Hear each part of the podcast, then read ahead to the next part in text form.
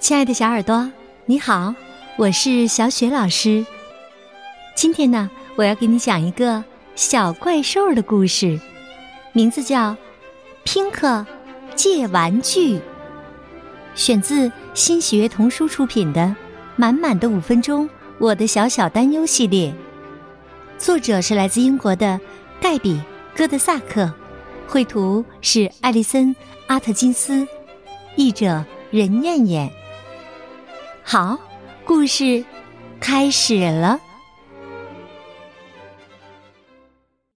拼客借玩具。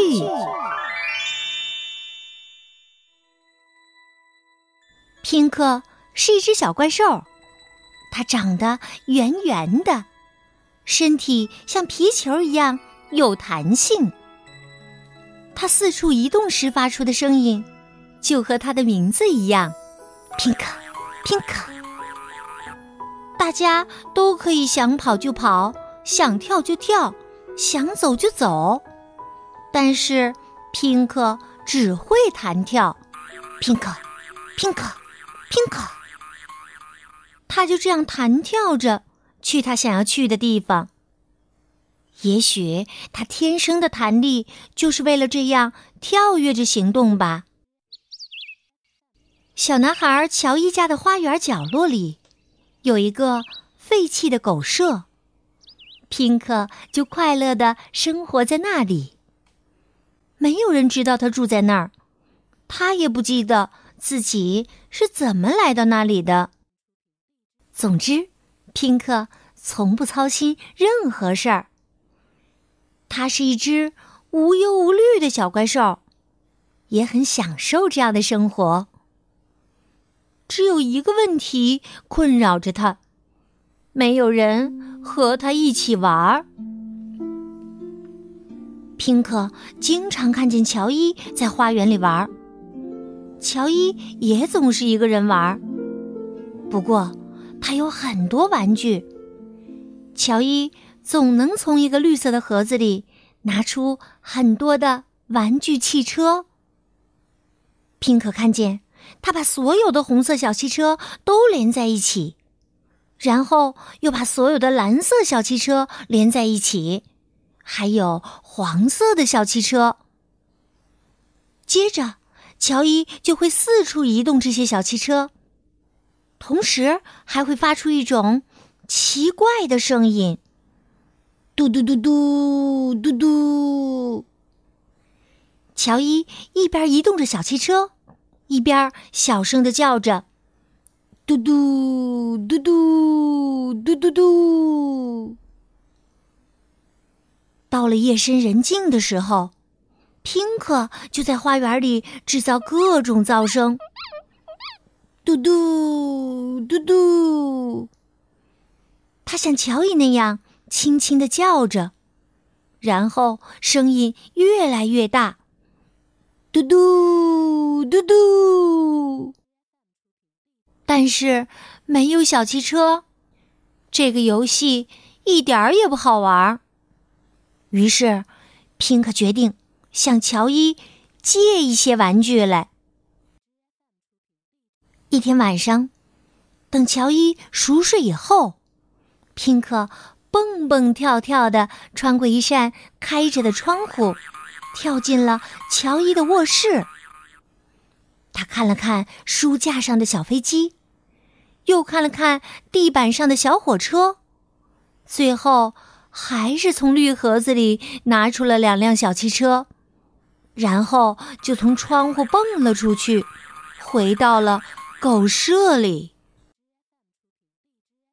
第二天早晨，乔伊发现自己的小汽车。少了一些，他大喊着：“妈妈，你看见我的小汽车了吗？”当然，乔伊的妈妈也不知道这些小汽车到哪儿去了。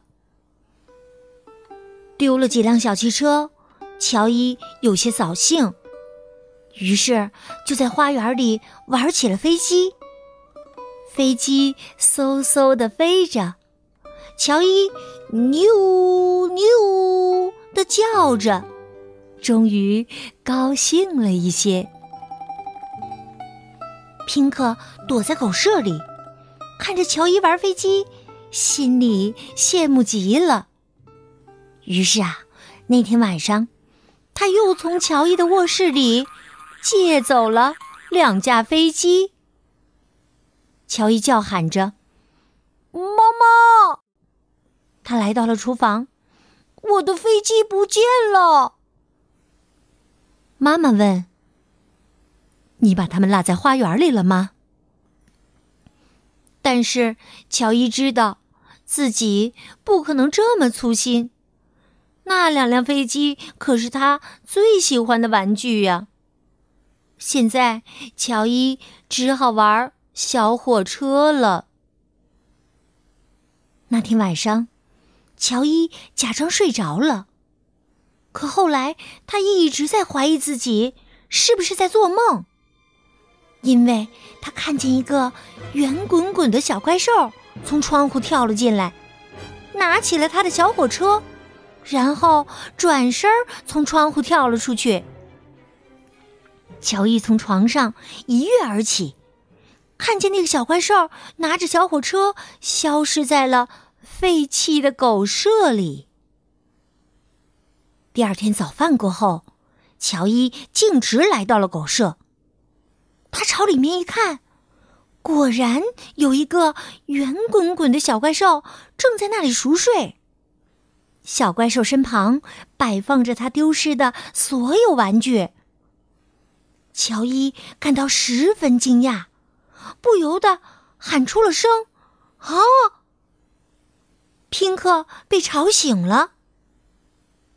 拼克看到乔伊，笑着说：“嘟嘟嘟嘟嘟嘟。”乔伊问：“嘟嘟嘟嘟？”